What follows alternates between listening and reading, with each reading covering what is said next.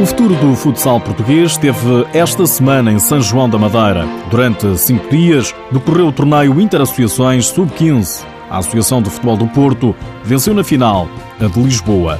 Nesta edição lançamos a jornada 22 da Liga Portuguesa, tempo para escutarmos alguns dos protagonistas. Seja bem-vindo ao TSF Futsal.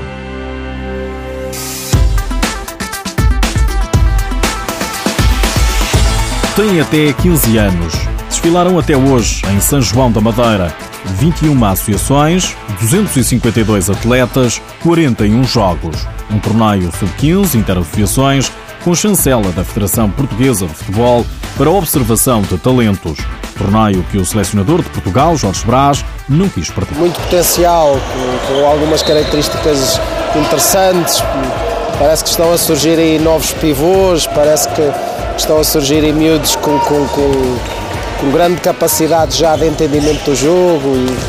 E agora há, há, muitos fundamentos e coisas básicas do jogo para melhorar neles, mas é extremamente importante eles, acima de tudo, eles terem esta oportunidade de competir, de participar, para nós depois eh, avaliarmos e tentarmos requalificar todo, todo o processo. Esta manhã, no Pavilhão das Travessas, foi a final.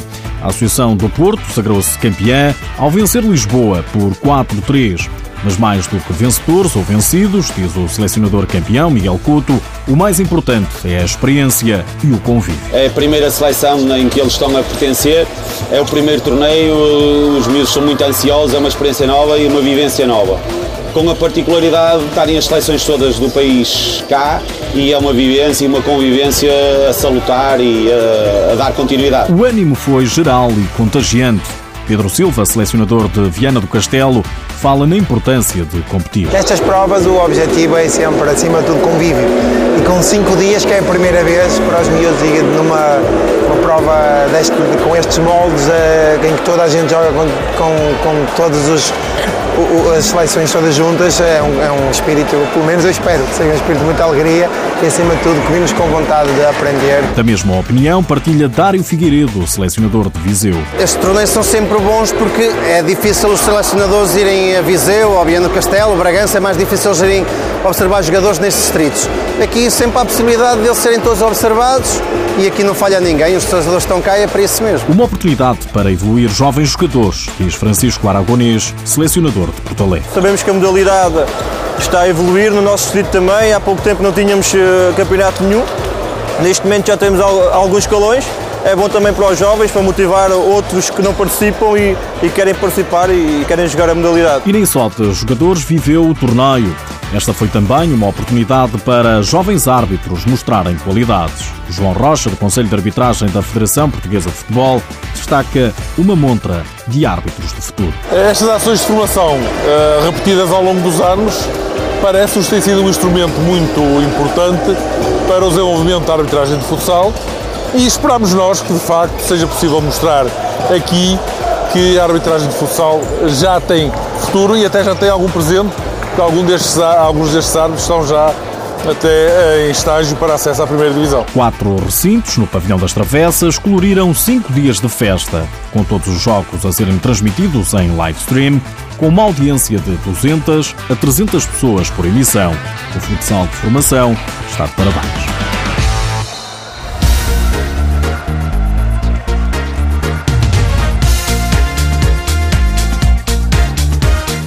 A jornada 22 da Liga Portuguesa traz este fim de semana mais um derby de Lisboa. No Restelo, o Belenenses recebe o Benfica, encarnados que não ganham há dois jogos consecutivos. Já é um derby conhecido dos, dos lisboetas. Uh, esperemos contar com uma, com uma, com uma, força, uma força extra do, dos adeptos. Uh, o apelo que quero fazer é que também acreditem em nós. Uh, e que nos continuem a apoiar, que, que no, no, no, final esperemos dar e queremos dar uma alegria aos nossos adeptos. Palavra de Bruno Coelho, à APTV, não espera facilidades. Eles também são uma, uma equipa que nos conhecem bem, já jogámos várias vezes contra eles. É uma equipa jovem também, que, que gosta muito de, de transições, gosta muito de correr e esperamos algumas dificuldades e temos que contrariar este jogo deles. O Belenenses Benfica joga-se amanhã às 3 da tarde com transmissão no Canal 2 da RTP.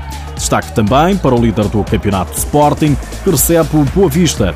Ao canal do clube, o treinador leonino diz querer continuar na senda dos bons resultados. Estamos num bom momento e, e temos é que dar sequência a ele e, e aproveitar ao máximo o bom momento em que nos encontramos. Depois de vitórias sobre o Benfica e o Borinhosa, Nuno Dias garante que os Leões estão prontos para receber o último classificado. Tal como disseste, vamos jogar contra uma equipa que não, não está bem classificada, está em último lugar na tabela, mas nós temos que encarar os jogos todos da mesma forma, com muita seriedade.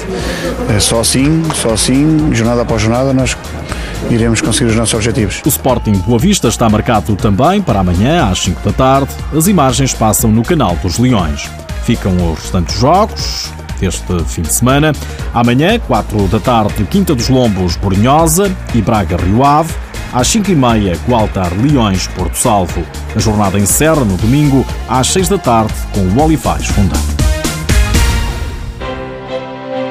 Nos últimos dias, ficamos a saber que o Sporting quer contratar o internacional brasileiro Fernandinho. Noticia o jornal Record que os Leões continuam no mercado a preparar a próxima temporada. Ontem foi inaugurada a cidade do futebol e Fernando Gomes, presidente da Federação, partilhou um sonho. Desafiar a Câmara de Oeiras para continuarmos esta cidade com o pavilhão para as seleções de futsal, a segunda modalidade mais praticada em Portugal porque é preciso, porque contribui para o desenvolvimento da modalidade e porque é justo. O sonho de Fernando Gomes. Nos últimos dias ficamos a saber também que o Belenenses arrancou com o futsal feminino um projeto inicial há três anos. Por hoje é tudo, já sabe que o TSF Futsal está disponível em podcast, mas antes de me ir embora, deixo-lhe o vencedor do prémio Guarda-Redes do ano 2015. É Cláudio Martins. O Guardião de Módicos bateu as 32 preferências reunidas por Vitor Hugo, do Braga, Juanro, do Benfica e Bebé, também do Benfica. Mais um português a ter em conta.